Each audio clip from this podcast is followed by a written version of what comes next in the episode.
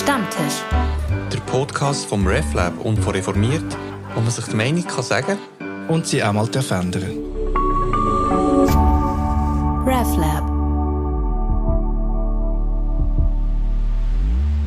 Hallo, wir begrüßen euch zur nächsten Runde des Podcasts Stammtisch, an dem Redaktorinnen und Redaktorinnen der Zeitung Reformiert mit Gästen über Aktuelles und Ewiges diskutieren.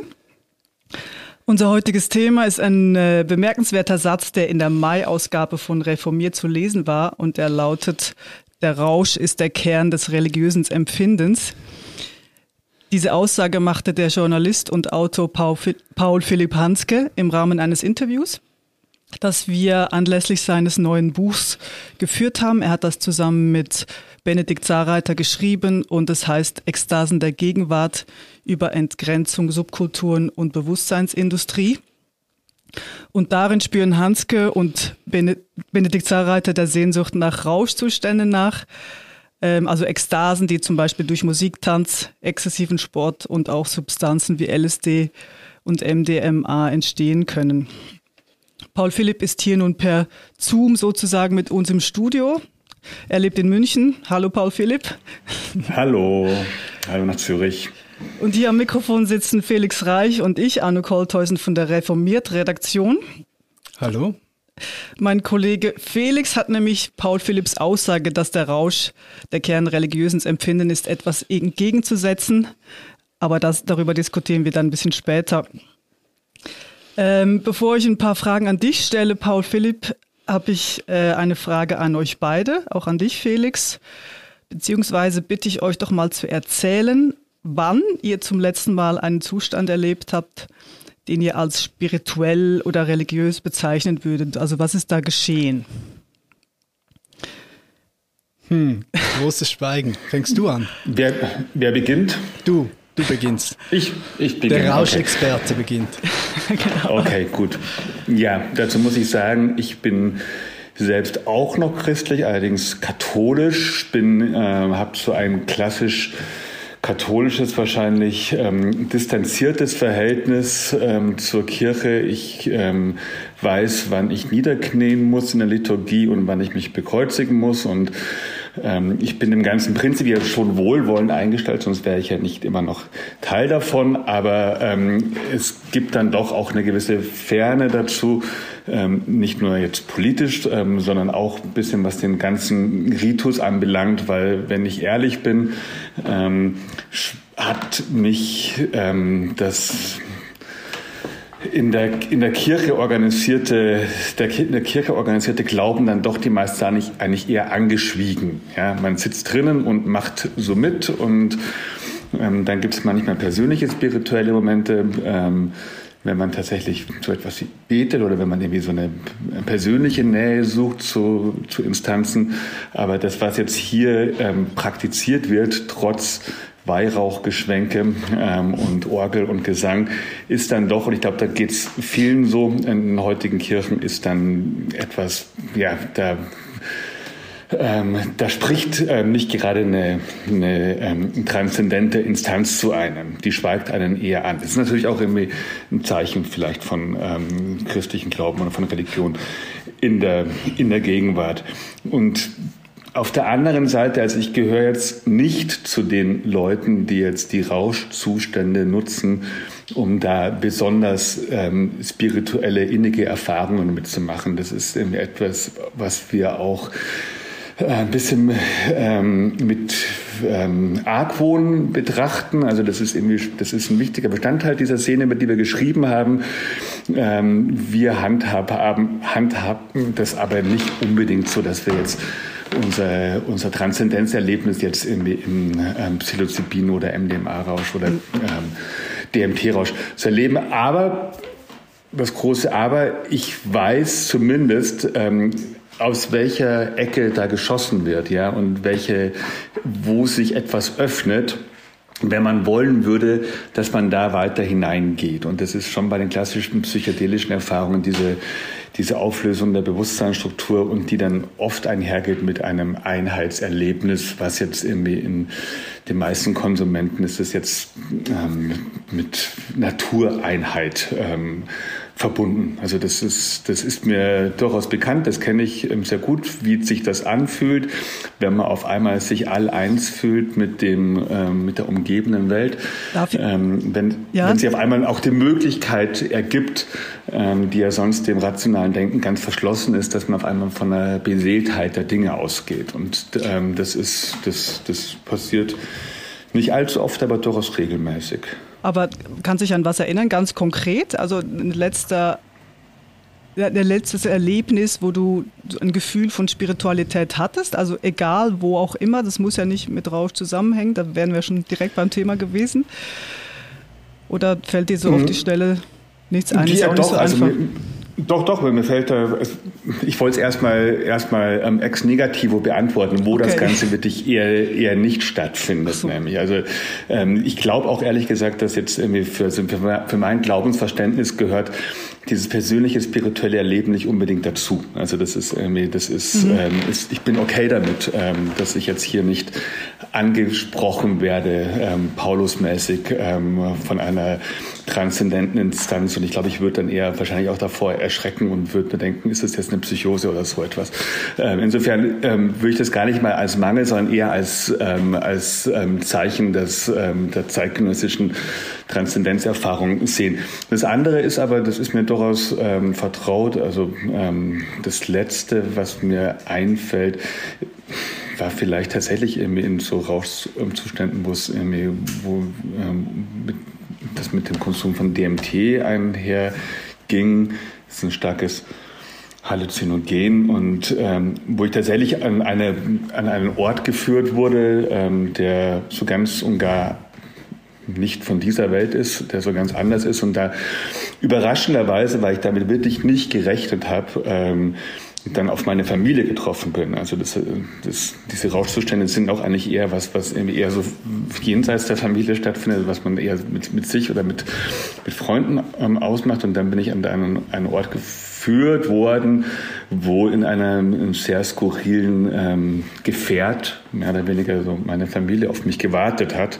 Und ich wurde da so hingeleitet und ähm, ja, ähm, konnte das natürlich, musste das natürlich dann nachher als sehr bedeutungsvoll irgendwie interpretieren. Also mhm. das war jetzt irgendwie da, dass mir genau das dann, dass ich genau das erlebt habe, ja. Was dass Übermenschliches, so, ja. Dass ich, dass ich jetzt dann nicht irgendwie ähm, einen super solitären Ego-Zustand erlebt habe, wo ich mit Delfinen oder sonst was schimmern, sondern eher so eine, so eine, so eine sehr ähm, alltägliche Situation. Das war eher wie so ein Auto, wo ich einsteigen musste. Und das, mhm. das, war, das war super interessant. Da ich mir dachte, ja, okay, gut, das, das hat wohl was, hat wohl was zu bedeuten. Ja. Oder hat, hat was, habe ich dann irgendwie so interpretiert, okay, das, da geht es um Aufgaben und so etwas, die ich, die ich, die ich wahrnehmen muss und auf die wurde ich dezent hingewiesen, von wem auch immer.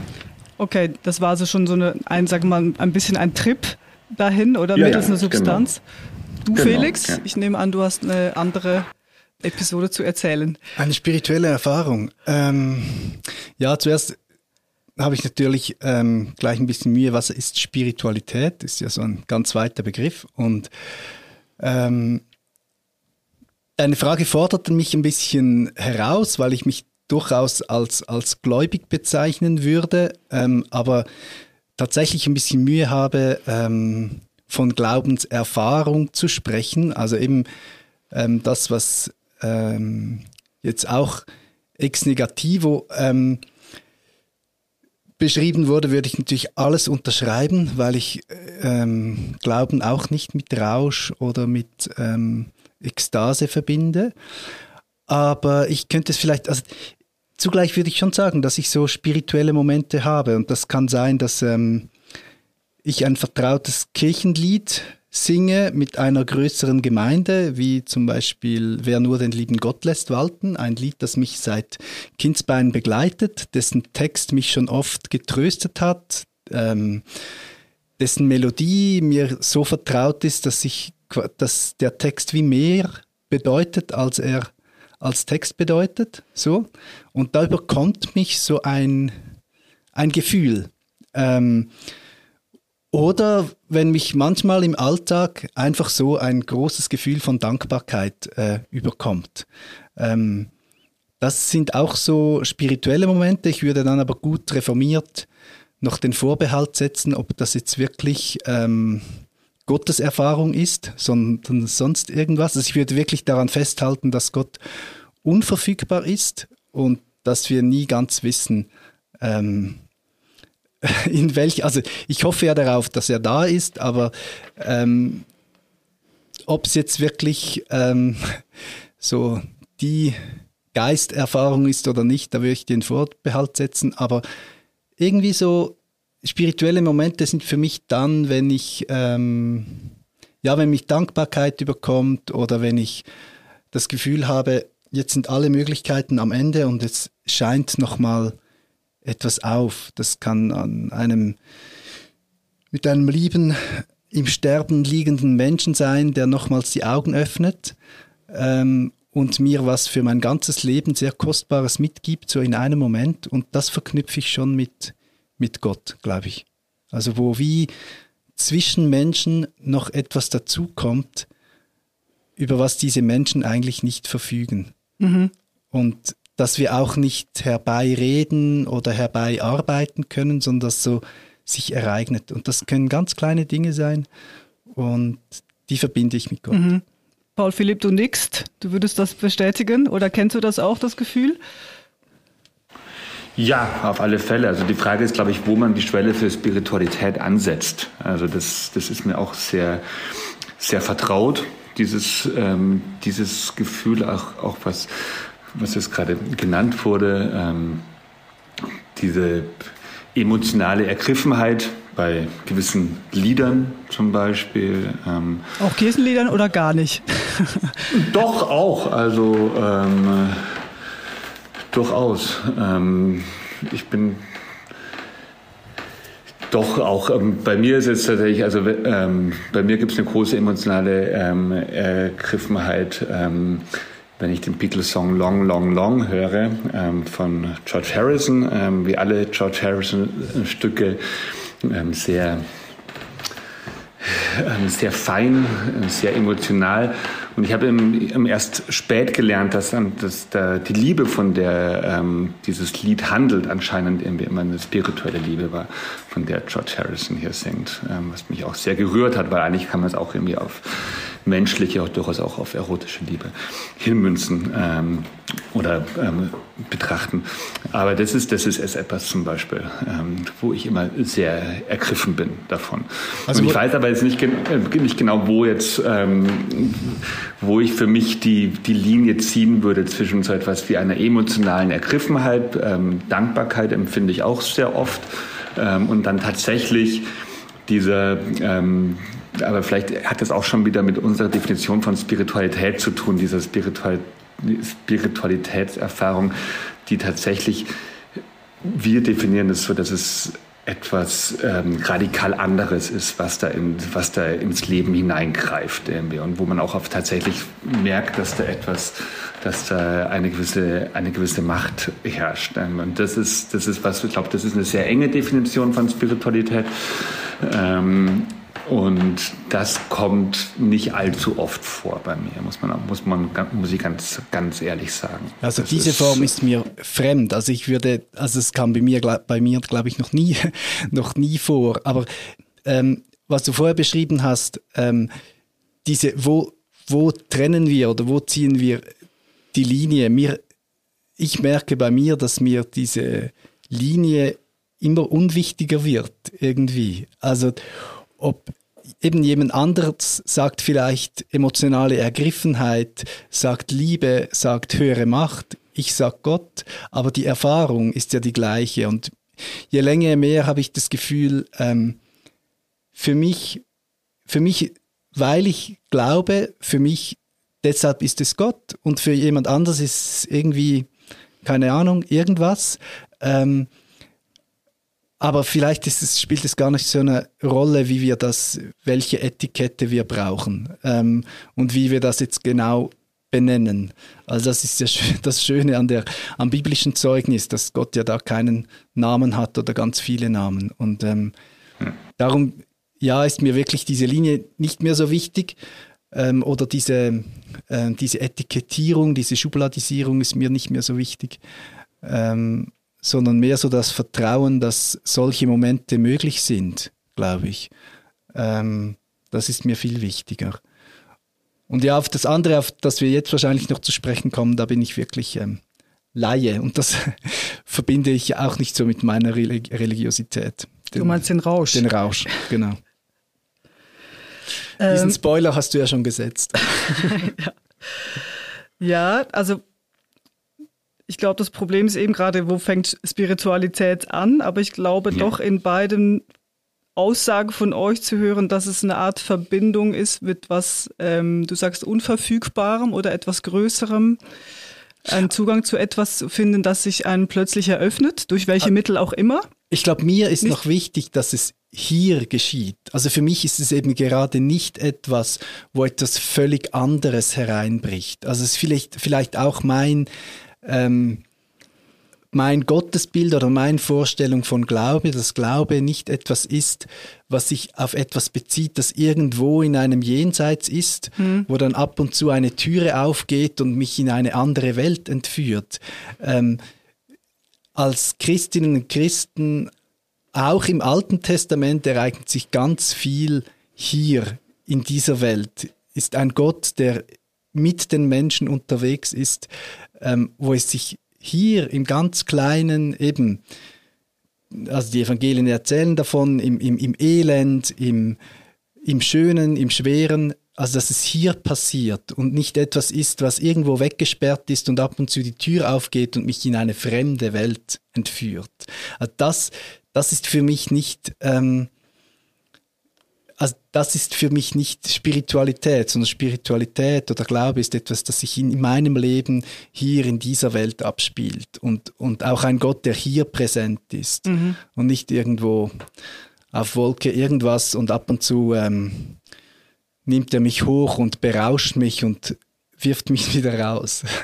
Also so. und, und kann auch Transzendenz etwas ganz Pragmatisches sein für dich und nicht unbedingt eine außer- oder übersinnliche Erfahrung. Ja, das, habe ich einfach nicht, das, das habe ich nicht gemacht und suche ich auch nicht. Also ja. ich, ähm, also ich finde die Ekstase toll, aber wenn ich jetzt irgendwie an einer tollen Party bin oder ähm, sonst irgendwie beschwipst, dann, dann ähm, verbinde ich das nicht mit, das verbinde ich dann nicht mit meinem Glauben, wirklich. Dann äh, ist es einfach gute Musik und ich fühle mich gut und das reicht mir total. Da brauche ich auch keine, ähm, mhm.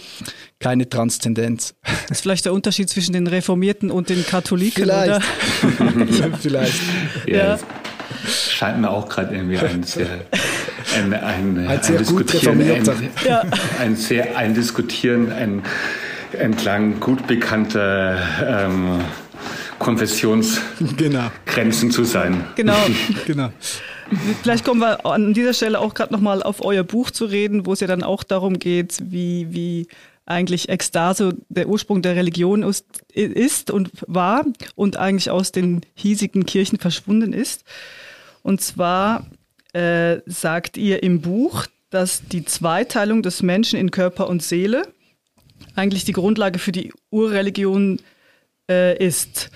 Und zwar, weil Menschen glauben, dass die Seele in einem Jenseits weiterlebt, versuchen Schamaninnen und Schamanen mit den Jenseits Kontakt aufzunehmen, um eigentlich an Informationen für das Diesseits zu erlangen. Und das mittels Rauschzuständen. Und das nennt die ja, also sofern ich das richtig gelesen habe, als betrachtet die als quasi als Urreligion. Dann ist meine Frage, äh, Paul Philipp, betrachtest du die Ekstase dann also auch als unabdingbar, um Transzendenz zu erlangen? Naja, wir ähm, berufen uns in unserer Argumentation ja erstmal ähm, auf anthropologische Erkenntnisse. Und da kann ich ja gleich mal vielleicht kurz erläutern, wie wir, wie wir zu unseren Aussagen kamen. Wir haben festgestellt, dass in der Gegenwart ähm, dass ähm, der Schamanismus eine ganz große, wichtige Rolle in allen ähm, ekstatischen Bewegungen spielt, wie der gerade generell irgendwie sehr, sehr groß und sichtbar ist. Ähm, und das Schamanismus auf der einen Seite hat ähm, eine ähm, eine Ausprägung in der, in der Gegenwart, also jetzt nicht nur diese ganzen Modephänomene, sondern das ist tatsächlich ähm, eine praktizierte Religion von ähm, meist nordsibirischen Völkern. Mm, sobald man aber das Ganze jetzt religionshistorisch zurückverfolgt, findet man, ähm, je weiter man zurückkommt, überall ähm, in allen, auf allen Kontinenten, findet man dieselben ähm, schamanistischen Versatzstücke, dieselben ähm, Elemente in allen Religionen. Und es ist dann einfach nur ein, ein, ein Kombinieren der Anthropologie die sagt, okay, wenn etwas überall verbreitet ist, in allen, auf allen Kontinenten, je weiter ein Phänomen verbreitet ist, umso älter ist es. Das ist irgendwie, das ist eine grundsätzliche Erkenntnis der Sprachwissenschaft. Mhm. Je weiter ein Wort verbreitet ist, umso mehr kannst du davon, umso ähm, älter ist der Wortstamm. Das wurde dann irgendwie auf die Kulturwissenschaft übertragen, ähm, weshalb man relativ präzise ähm, rekonstruieren kann, was denn tatsächlich so etwas wie Urreligionen waren. Und das, diese Erkenntnisse über diese Urreligionen, die passen dann sehr gut zu dem, was archäologisch, also das sind erstmal theoretische Erkenntnisse, ähm, und die passen dann sehr gut zu dem, was man archäologisch ähm, tatsächlich rausfinden kann. Das, auf allen Kontinenten ähm, finden sich ähm, Felszeichnungen, die sich sehr eindeutig als ähm, schamanistische Seancen interpretieren lassen. Und das ist erstmal auch ähm, nicht weiter verwunderlich, weil ähm, Schamanismus hat angefangen erstmal als ganz einfacher Jagdzauber. Ja, deswegen tauchen in allen schamanistischen Religionen tauchen so etwas wie Geweihmasken auf, ja, ähm, weil eine jenseitige Welt musste erstmal gnädig gestimmt werden, dass die Belange im Diesseits, das war in erster Linie ähm, Jagd ähm, und ähm, Heilung von Krankheiten, dass die Belange im Diesseits positiv beeinflusst werden mussten. Und dafür mussten dann ähm, die Schamaninnen und Schamanen in die jenseitige Welt hinüberreisen und diese Geschichte, wie von ähm, der du davon gesprochen hast, diese Leib-Seele-Trennung, die ist dazu natürlich ähm, eine ähm, Voraussetzung, weil du nicht mit deinem Körper hinüberkommst. Oder mhm. du kannst mit deinem, kannst mit deinem Körper, ähm, es geht, ganze, geht über Körpertechniken, kannst du dich so beeinflussen, dass dein Geist oder wie man es auch immer nennen möchte, interessanterweise wird es in allen möglichen Kulturen dann als Vogel dargestellt. Der, die Seele, die hinüberfliegt in diese andere Welt, in die Geisterwelt, wird ähm, in allen, auf allen Kontinenten ähm, als Vogel dargestellt, der den Körper verlässt. Ähm, und dann wird im Jenseits ähm, werden Sachen beeinflusst, ähm, geistergnädig gestimmt oder auch nur ähm, um ähm, Entschuldigung gebeten dafür, dass, sie, dass, dass Tiere gejagt werden zum Beispiel. Ähm, und dann wird wieder zurückgereist ins Diesseits und die ähm, mhm. Belange sind dann zum, äh, zum Guten gestellt ähm, der Gemeinschaft. Ähm, und das ist so etwas wie, das sind die ersten, das sind die ersten ähm, noch natürlich sehr ähm, animistischen, paganen, Paganen sowieso, aber sehr animistisch gedachten ähm, Jenseitsvorstellungen, die in sowas wie Urreligionen ähm, vorhanden sind. Mhm. Und daraus entwickeln sich also dann, ähm, was dann stattfindet, ist, dass in der Jenseitswelt erstmal eine enorme Ausdifferenzierung stattfindet, wo verschiedene Rollen eingenommen werden und dann in den Monotheismen wird es wieder auf eine Person, auf eine Instanz, die dann irgendwie halt unser monotheistischer Gott ist, wieder eingeschrumpft. Ähm, zumindest in den großen monotheistischen Religionen, in den ähm, asiatischen Religionen schaut es ein bisschen anders aus. Aber wenn man das Ganze jetzt so betrachtet, ähm, dann ist auch das vielleicht gleich eine Erklärung darauf, dass ich jetzt gar nicht sagen würde, ähm, dass der Rausch so etwas wie der Kern des religiösen Empfindens ist. Es ist nur so, dass ähm, historisch gesehen oder anthropologisch betrachtet mhm. hat die Ekstase nämlich gerade als Tool verstanden, als Werkzeug, um hinüberzukommen, ist so etwas wie die Keimzelle des religiösen Empfindens, was am Anfang aber auch erstmal nur von einer Person in der mhm. Gemeinschaft gemacht wurde, nämlich von der Schamanen und, und, und dem Schamanen. Ähm, und alles, was dann viel später die Ausdifferenzierung des religiösen äh, Empfindens und ähm, Lebens sehen, geht quasi auf diese Szene zurück und ähm, da kommt man auch nicht, an der kommt man nicht vorbei. Und was an uns interessiert hat oder was wir interessant fanden, dass genau diese Praktiken, diese, ähm, diese Körperpraktiken, die es ja ganz oft sind, ähm, dass die zwar aus den großen Religionen ganz oft ausgetrieben wurden, aber dann ganz oft immer wieder auftauchen. Ja? Mhm. Also bei den ganzen fernöstlichen ähm, Geschichten ist es noch sehr offensichtlich, wenn es um Meditation und diese Geschichten geht, aber eben auch bei ähm, so etwas wie den Pfingstbewegungen, ähm, die ähm, sehr animistisches Glaubensverständnis haben, ähm, was erstmal total schräg wirkt, wenn man es von außen betrachtet. Ähm, ähm, diese Zungenreden, die Heilungsgeschichten, die, das Verhältnis, was sie auch dann zu Tieren haben, mit diesem Snake-Handling, dass sie mit Schlangen tanzen und diese ganzen Geschichten. Ähm, wenn man das aber jetzt in äh, im Großen betrachtet, dann kehrt auf einmal da wieder ähm, ziemlich genau die ähm, animistischen, schamanistischen Praktiken, die am Anfang mal das religiöse Leben bestimmt haben. Und da redet man halt eher von so einer, von so einer Breite von mehreren 10.000 Jahren, die mhm. uns interessiert hat. Und auch, also diese, auch diese Exklusivität kehrt wieder zurück, oder? Es ist ja dann nicht die ganze Gemeinde, die das kann jetzt in der charismatischen Bewegung, sondern es sind ja auch einzelne Personen, die auserwählt sind, um eben diese Heilungsgeschichten zum Beispiel, die du angesprochen hast. Das sind genau, ja dann auch genau. wieder einzelne Leute, die das können, genau, das, die auserwählt dann, sind, so, oder? Genau, genau. Obwohl das, also das ist auch dann wieder sehr interessant. Das ist ähm, die Frage der, der Bestimmung, ja, wer, wer darf das jetzt? Das ist im, im Schamanismus ähm, ist das ein riesengroßes Thema. Wer ist geeignet dafür, diesen, man muss es ja ganz, ganz ähm, nüchtern erstmal als Beruf betrachten. Also wer ist geeignet, diesen Beruf des Schamanen, der Schamanin einzunehmen? Da gibt es dann verschiedene Anzeichen dafür, die dann schon bei den Kindern bemerkt wurden, dass die eben was machen, dass sie was können, auch irgendwie ähm, körperliche Anzeichen.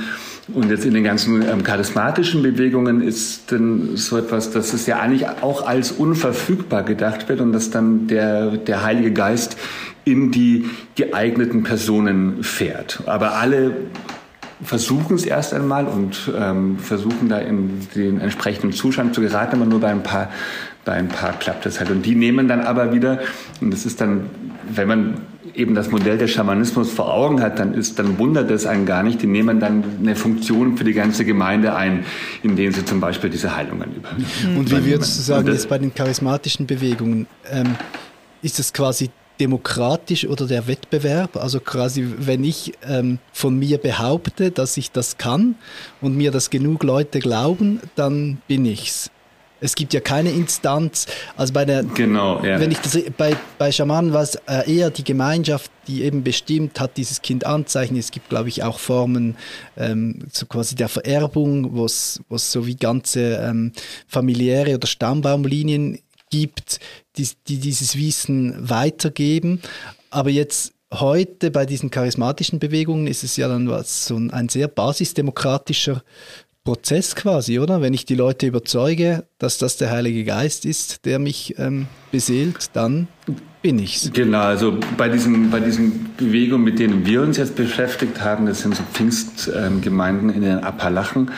Das sind tatsächlich ähm, erstmal sehr ähm, unstrukturierte ähm, unstrukturierte Gemeinden, wo es eigentlich wirklich nur um die Zusammenkunft geht. Es gibt dann schon irgendwie einzelne Leute, die jetzt irgendwie ein bisschen besser im, ähm, im Predigen sind und die ähm, ähm, dann auch ähm, gut vorlesen können. Da gibt es eine gewisse Rollenteilung, aber diese, was natürlich im Katholizismus am krassesten ausgeprägt ist wahrscheinlich von allen Organisationen überhaupt auf der ganzen Welt diese krasse Hierarchisierung und ganz spezifische Rollenteilung findet da nicht statt und das ist ähm, ein, ein buntes Durcheinander, wo es darum dann auch tatsächlich geht, ähm, dass der Geist in, die, in diese Menschen reinfährt. Aber, und das ist das Interessante, ähm, sie diese Pfingstgemeinden, die diese Instanz der Zungenrede. Zungenrede kann man anscheinend nicht so gut nachmachen. Also selbst wenn ich jetzt irgendwie Zungenrede nachmachen würde ähm, und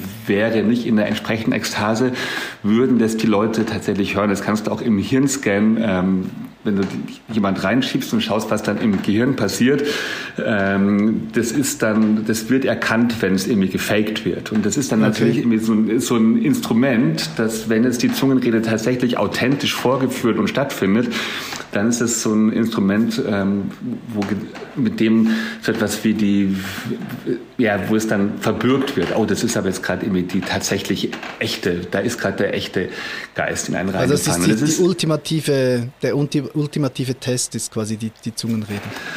Genau, ähm, und da gibt's dann, also das gibt's in, in ganz vielen ähm, animistischen Religionen, ähm, die Zungenrede jetzt bei den Pfingstkirchen, ähm, bei den ähm, bei diesen ähm, animistischen ähm, Religionen in der Karibik, die dann gemeinhin irgendwie gern als ähm, Voodoo genannt werden, obwohl das irgendwie nur ein ganz unsauberer Sammelbegriff ist.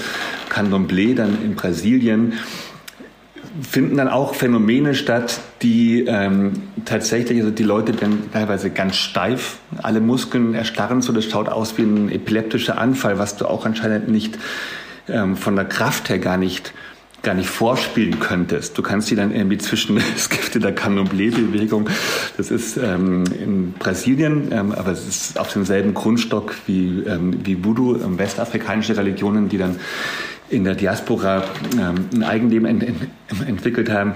Da gibt es dann diese, diesen Fall, dass, dass die Leute auch von einem Geist ergriffen werden, total steif werden wie ein Brett, der ganze Körper und dann kann man die zwischen zwei Stühle legen quasi und die liegen dann flach wie ein Brett dazwischen. Das wird, das wird kein Mensch aushalten, der nicht mal der Planking-Weltmeister könnte es irgendwie, könnte sich zwischen Aber zwei Stühle Draufsetzen, draufsetzen zählt dann nicht, sondern ich glaube, das, das, das reicht dann schon. Aber das ist, aber das ist, ist ja ganz interessant. Also, ähm, ich bin ja eigentlich Soziologe und man muss die ganzen Sachen natürlich immer von seiner funktionalen Seite her betrachten. Das ist quasi, das sind Praktiken, mit denen ähm, diese Unsicherheit von Glaubensbekenntnissen, ähm, mit denen die ähm, bearbeitet wird. Wenn du so eine Körperpraxis hast, die du einfach nicht nachmachen kannst oder nicht oder nur enorm schwer nachmachen kannst, ist es natürlich, hat es erstmal die Funktion damit, um für Glaubwürdigkeit und Authentizität zu sorgen.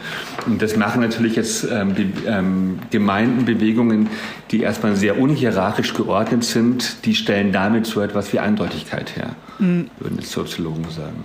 Aber ja, das ist interessant, eben. Äh, Eindeutigkeit ist etwas, was ich mich nicht mit Glaube äh, verbinde. Also für mich ist das ähm, dann doch das, das eben das Unverfügbare, das in dem Sinn auch im guten Sinn unsichere, so wie eine Basis. Und diesen Beweis, dass ich den gar nicht suche, das ist vielleicht auch der, der große Unterschied. Ich glaube, das ist aber auch der große Unterschied, ähm, von welchem Grad von Kanonisierung man ausgeht. Also ich glaube, diese, diese, diese eher unorganisierten kleinen Gemeinden, die charismatischen oder dann eben diese, diese synkretistischen Kirchen, ähm, wie Voodoo oder Kan Candomblé, ähm, die, ähm, die, der bedarf es eben der Notwendigkeit, um so etwas mhm. wie ähm, um so etwas wie wie Echtheit aufzuzeigen, weil natürlich ähm, sobald man es mit Glaubensfragen zu tun hat, die Frage der Scharlatanerie steht immer im Raum. Und mhm. ähm, die Frage ist, ist es etwas, ist denn etwas vorgespielt und so. Und diese Frage, die wird einfach irgendwie nach oben delegiert, gesagt so, okay, wenn der Heilige Geist in die Person reinfährt, dann ist es wohl ist es wohl richtig. Ja, und es gibt ja keine, es gibt keine Tradition, die den Halt geben kann, oder? Es genau, muss jedes genau. Mal wieder von neu anfangen, jeden Mal genau, neu das beweisen. Ist, das prozessiert mhm. immer, das prozessiert mhm. immer genau in der Gegenwart. Und wir würden jetzt auch irgendwie gar nicht, gar nicht sagen, dass wir es eben jetzt als, als besonders toll oder authentisch ähm, oder so, so irgendwas beurteilen würden. Es ist einfach halt nur, man kann es man kann es beschreiben und kann sagen, okay, die, da ist ähm, die Transzendenzerfahrung ist so gelöst, dass ähm, die Ekstase einen ganz entscheidenden zentralen ähm, Anteil daran hat und ähm, religionshistorisch gesehen geht halt diese, diese Tradition tatsächlich bis zu den Anfängen des religiösen Erlebens zurück. Mhm.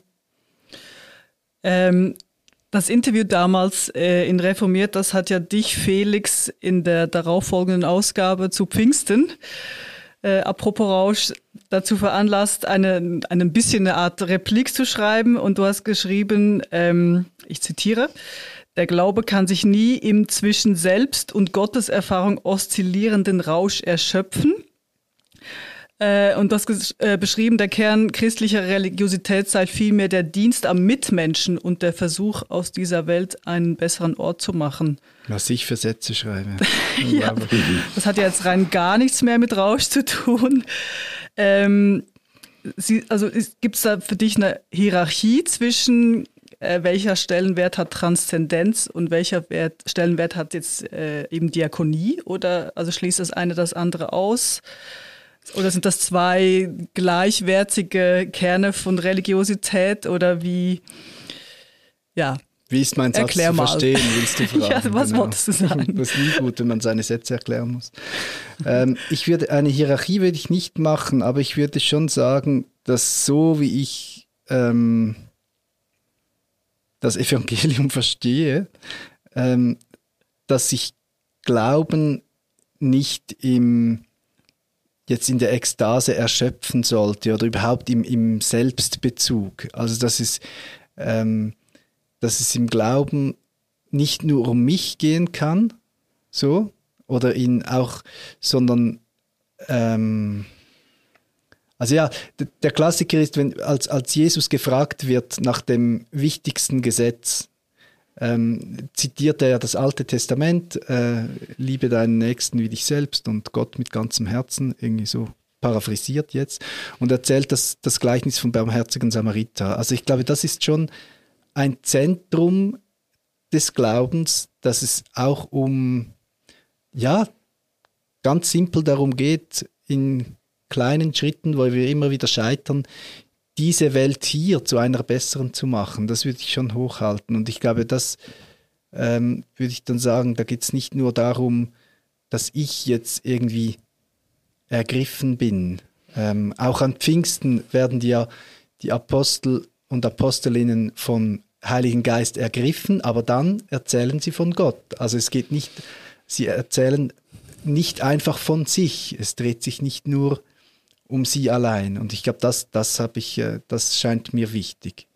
Ähm, aber wenn jetzt jemand ähm, diese, diese Erfahrung braucht, um, um irgendwie sich, sich eine spirituelle oder religiöse Sicherheit zu finden und, und sich quasi neues Gottesvertrauen zu tanken, indem sie oder er äh, Ekstase erlebt und Ergriffenheit erlebt ähm, und dann in die Welt hinausgeht und, und ähm, ja, die Mission erfüllt, dann ist es auch okay. Darum würde ich nicht hierarchisieren, aber ich würde sagen, es sollte sich nicht darin erschöpfen. Ja. So.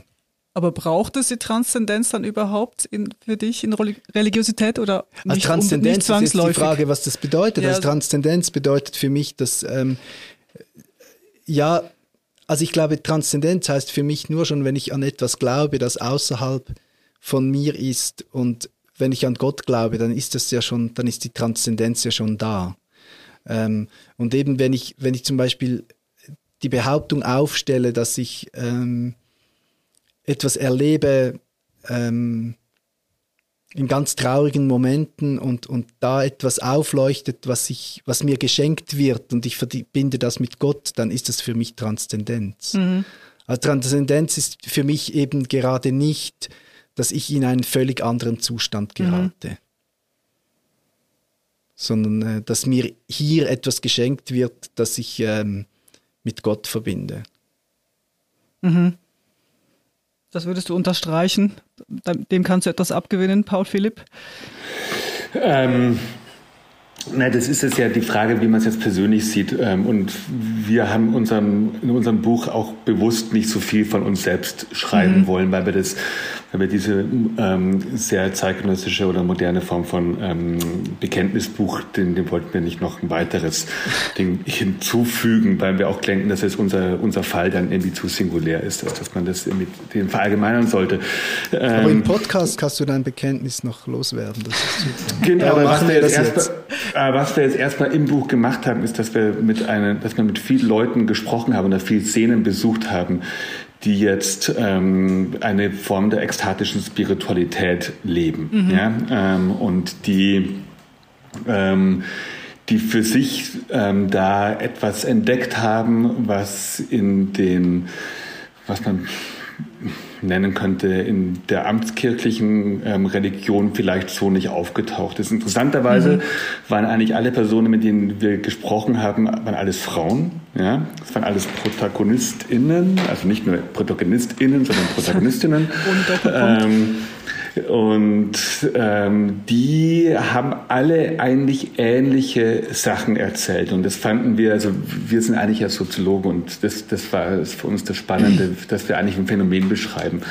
Ähm, dass wir selbst damit auch ein bisschen was zu tun haben. Und ähm, das ist, ich möchte mich auch davor der eigenen, ähm, vom eigenen Bekenntnis gar nicht drücken. Aber erstmal, was wir eigentlich interessanter fanden, ist, dass wir dieses ähm, gesellschaftliche Phänomen beschreiben. Und was wir immer, was immer wieder aufgetaucht ist, ist, dass Frauen ähm, davon berichtet haben, dass sie eigentlich mit so etwas wie einem spirituellen Grundbedürfnis durchaus durch die Welt gehen ähm, und dass das durch das Christentum, wie Sie es kennengelernt haben, nicht erfüllt oder sogar ähm, enttäuscht wurde. Und dass es alles Frauen waren, das hatte irgendwie, also mehr als eine Frau hat dann davon berichtet, dass ähm, die ähm, gerade im ähm, Katholizismus sehr verbreitete Abwertung äh, mit der, der, der Sexualität und auch des weiblichen Körpers, also diese, die wirklich bis hin zu, ich muss euch das ja nicht erzählen, was das für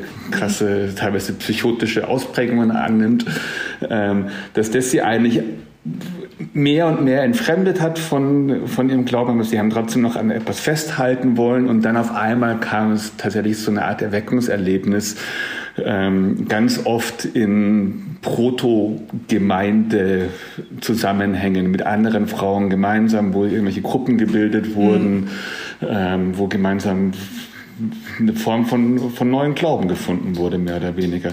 Der dann interessanterweise, ähm, und das ist dann das, was, was uns daran interessiert hat, der dann immer relativ ähnlich strukturiert war, der dann irgendwie sehr viel pagane Elemente hatte, die auf einmal sich ähm, viel an, ähm, an der Kalendarik, die ja auch irgendwie im mhm. Katholizismus ist Kalendarik noch groß, aber eigentlich ist Kalendarik eine Sache von, äh, von ähm, vor allem von paganen Religionen, dass der Jahreskreis besonders wichtig ist. Ähm, noch diese ganze Funktionalität irgendwie mit Fruchtbarkeitszauber und so etwas, ähm, die dann irgendwie sich mit Kalendarik viel beschäftigt haben, irgendwie Sonnenwendtänze, ähm, aber auch irgendwie tatsächlich, wo dann ähm, der, der Körper auf der weibliche Körper auch in ihrem Fall ähm, wieder einen Platz drin gefunden hatte, wo sie gesagt haben, das ist jetzt genau etwas, ähm, das ist die Form von Spiritualität, wo wir uns mit etwas verbinden, mit einer übernatürlichen Macht, wo wir zum ersten Mal das Gefühl haben, nicht irgendwie, dass es nicht Teile von uns gibt, die schmutzig sind, ja, und dass es mhm. nicht, äh, dass da nicht irgendwas äh, ist, was irgendwie was sublimiert werden muss oder was abgespalten werden muss. Und da können wir jetzt wir ähm, so in unserer ganzen Körperlichkeit tatsächlich ähm, eine, eine neue Form von, von Glauben leben. Das, ich fand es halt interessant, dass dafür ähm, vor allem pagane Modelle ähm, zur Verfügung standen, weil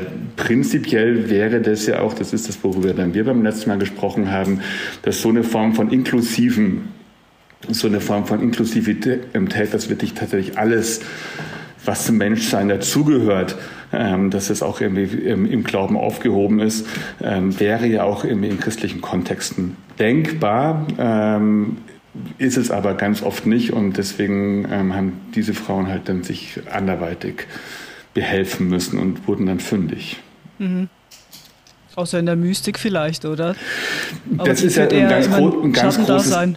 Genau, das ist ein ganz kurz, ist ein, ist ein Thema, was wir auch im, im Buch viel beschrieben haben, eigentlich irgendwie den Austrieb der Mystik aus dem, äh, aus dem, aus dem katholischen Glauben, dass das natürlich immer eine wichtige Rolle gespielt hat, aber immer auch an den Rand gedrängt wurde. Und damit ein paar Mystikerinnen hat man seinen Frieden gemacht mit Theresa und mit Hildegard aber eigentlich auch schon, also der Heresieverdacht stand immer im Raum und ähm, das, ähm, da wurde immer dafür gesorgt, dass es keine Massenbewegung wird, sondern dass der einzelne, einzelne große Mystikerinnen, die wurden dann gestattet, aber das, es, gab, ähm, es gab ja nicht so etwas wie eine mystische Massenbewegung mhm. im, Kathol im Katholizismus zumindest. Wo ja auch, glaube ich, im bei den Reformierten eher ein Schattendasein führt, oder? oder noch stärker als im Katholizismus. Es gibt ja schon auch in der evangelisch reformierten Kirche ja, mystische ich, also Gruppierung mein, oder Mein Vater Richtung. hat jeweils gesagt, dass ähm, die schönsten Strophen aus Ich stehe an deiner Krippe hier, dass die im alten Kirchengesangbuch wegen ähm, Mystikverdacht nicht, nicht, ähm, nicht drin waren. Also ja. mit diesem, wenn mein, meine Seele ein Abgrund wäre, das sind ja die schönsten Strophen, die jetzt zum Glück wieder drin sind. Aber ich glaube, das war so aus auf dem Index wegen Mystikverdacht. Ähm, das, das ist schon so. Aber da sind wir zum Glück, ähm, zum Glück weiter inzwischen. Und ähm, ja, also das würde ich sowieso sagen, dass, dass ähm, dieses ähm, also eben, was du beschrieben hast, dieses Bedürfnis kann ich natürlich sehr gut ähm, nachvollziehen und ich glaube auch nicht, dass sich das irgend, irgendwas, also dass sich das widerspricht, überhaupt nicht. Mhm. Noch vielleicht zum Schluss, Paul Philipp, du hast ja vorhin angesprochen, dass, dass da sehr wohl, äh, dass ihr sehr viele Frauen getroffen habt, äh, die das Bedürfnis haben, dieses Bedürfnis aber nicht abgedeckt wird in der Kirche verstehe ich das auch ein bisschen als ähm, Bedauern, dass das da eben nicht mehr stattfindet. Ja, nicht mehr. Also die Frage ist ja, ähm, hast du jemals in der Kirche im groß stattgefunden? Na, sagen wir es mal so. Ähm, das ist ja auch ein Thema, was wir dann schon bei unserem letzten Gespräch kurz hatten. Ähm, wenn man jetzt davon ausgeht, dass es ein, ähm, nicht, wahrscheinlich nicht bei allen Menschen, dass es, dass es bei vielen Menschen ein Bedürfnis danach gibt, nach dieser Spiritualität und nach dieser Form von Verbindung mit irgendetwas, ähm, dann wäre, ist, ja, ist es ja eigentlich nur wünschenswert, ähm, wenn, das, wenn die Schwelle dazu möglichst gering gehalten wird, ja, wenn man da, wenn das leicht ermöglicht wird. Mhm. Ähm, diese Frauen, die ich da getroffen habe, das ist, das ist Teilweise ähm, waren es auch irgendwie sehr bürgerliche, ganz, ähm, ja, sagen wir mal, voll und ganz im bürgerlichen Leben stehende Existenzen, die da eher so durch Zufall dahin gefunden haben, durch die abendliche Tanzgruppe, Yoga-Gruppe und dann auf einmal hat man sich zusammengetan und da gemeinsam irgendwie so eine Entdeckungsreise gemacht. Im Großen und Ganzen sind diese, diese Formen von ähm, ekstasefähigen ähm, Zirkeln sind dann doch eigentlich sehr inklusive Gemeinschaften. Da muss man erstmal irgendwie reinfinden. Ja, das ist, das ist, das ist nicht so wahnsinnig. Mhm. Das, das hat viel mit, deswegen heißt es auch bei uns im Untertitel Subkulturen. Das war viele Jahre, viele Jahrzehnte lang in Subkulturen, die ja per se erstmal etwas Geschlossenes sind, organisiert. Und wenn man jetzt die Frage so ganz theoretisch ähm, stellen würde, würde ich natürlich durchaus begrüßen, wenn es eine Form von ähm, körperfreundlicher, ähm, sexualfreundlicher, ähm, gleich, ähm, beide Geschlechter gleicherlei ansprechender, ähm, geistig wie körperlich ähm, Religion gäbe, die dieses Bedürfnis, was bei vielen Leuten, nicht bei allen, ich glaube, ich muss nachher auch nicht sagen, dass das jetzt mhm. bei allen gleichermaßen ausgeprägt ist und was uns auch total fernigt ist, da zu missionieren und zu sagen, dass ich jetzt irgendwie einer reformiert-protestantischen Person sagen würde, du hast aber auch eine komische Form von, von Schrumpfglauben irgendwie hier, ähm, wenn die jetzt irgendwie, die jetzt irgendwie, ähm, die, wo jetzt der Körper nicht so, das, das ist, das ist vollkommen, ähm, das liegt uns vollkommen fern. Aber wir haben festgestellt, es ist ein, ein Bedürfnis bei vielen Menschen und es wäre prinzipiell natürlich begrüßenswert, wenn, wenn es Angebote gäbe, die dieses, dieses Bedürfnis befriedigen würden oder die, die darauf, darauf antworten würden. Ähm, weil, und das ist dann nochmal so ein anderer Aspekt, ähm, Angebote gibt es ähm, zuhauf. Und das ist nicht immer das, was man jetzt vielleicht irgendwie gut findet. Also mhm. das, ist ein, das ist ein Aspekt, den der, der, der gar nicht so groß angesprochen wurde bisher, aber diese Form von ähm, Gemeinschaft, durchaus auch den Körper adressieren, ähm, Ekstase und vielleicht auch irgendwie pagane Glaubensgeschichten. Das ist etwas, was total anschlussfähig ist für zum Beispiel völkische Gemeinschaften, mhm. was, was wir im Buch beschreiben, was, ähm, was es gibt und ähm, die auch teilweise explizit damit ähm, auf Fang gehen. Ja, das ist genau das, das, da wird dann so ein Sonnenwendfeuer gemacht und dann hier schöne Dorfgemeinschaft, Ringelreihen, Tanz und ähm, Frauen in schönen langen Gewändern irgendwie und ähm, alles schaut ganz natürlich aus und ähm, in Handumdrehen ist man bei irgendwelchen seltsamen Bewegungen wie der Anastasia-Bewegung, ähm, die aus Russland jetzt irgendwie so rüberschwappt in den Westen, die im Endeffekt eine total völkische pagane ähm, sehr stark rechts, ähm, nach rechts driftende ähm, Glaubensgeschichte ist. Und ja, wenn man sagt, äh, dass man das nicht gut findet, dann sollte man vielleicht eher Alternativangebote schaffen. Mhm. Ähm, die es ja auch gibt ähm, und ja, die äh, vielleicht da die die Schwellen bewusst, bewusst niedrig halten. Prinzipiell glaube ich, und das ist vielleicht das, wofür ich am meisten plädieren würde, jeder Mensch hat, glaube ich, genau das Recht, den Glauben zu leben, den er für angemessen hält. Und solange da niemand anderes verletzt ist, es irgendwie wunderbar. Solange er nicht missionierend ist, ist es auch wunderbar. Und wenn es dafür Angebote gäbe, die jetzt dieses Bedürfnis von, ich weiß nicht wie viel es sind, die das, ähm, die Spiritualität eher ekstatisch erleben möchten, wenn das ähm, dadurch befriedigt werden könnte, würden wir das wahrscheinlich sehr gut heißen. Mhm. Ja, das, das, ich finde diesen Hinweis wirklich wichtig, ähm, weil eben Subkulturen ja auch etwas Toxisches bekommen können, eben was du gesagt hast, wenn es dann so geschlossene Gemeinschaften äh, werden, die mit diesem Auserwähltsein ähm, funktionieren. Und äh, ja, das würde ich durchaus unterstützen, dass es ähm, immer gut ist, das in einem offenen Raum ähm, zu ermöglichen, ähm, indem ich auch eben auch immer immer Nein sagen kann, also welchen Schritt ich genau. mitgehe. Oder? Und das ist, ja. das ist ja dann in diesen äh, Zirkeln, die du beschrieben hast, eben nicht mehr möglich. Da bin ich drinnen oder draußen. Genau. Und, und dieser weite Raum dünkt mich ganz wichtig und mhm das könnte eine Chance, also das würde ich sagen, sollten die Kirchen sowieso bieten. Bieten haben sie in der Kirchengeschichte leider auch nicht geboten, aber ich würde da sagen, da haben wir was gelernt. Und ich glaube, mit diesem Lerneffekt könnten wir durchaus ähm, anschlussfähig werden für solche Bedürfnisse auf jeden Fall. Ja, ich, die Kirchen befinden sich ja sowohl in Deutschland als auch in der Schweiz gerade in großen Transformationsprozessen. Die müssen sich überlegen, wie geht es weiter, wie erhalten wir die Mitglieder. Vielleicht haben das ja jetzt ein paar Leute gehört, die da mitreden. ähm, bevor wir jetzt langsam in Hitzerausch oder Koma verfallen, schlage ich vor, wir, wir hören langsam auf. Ist auch unsere Zeit abgelaufen. Ich danke dir sehr, Gut. Paul Philipp. Ja, vielen Dank dass ich nochmal hier teilnehmen durfte.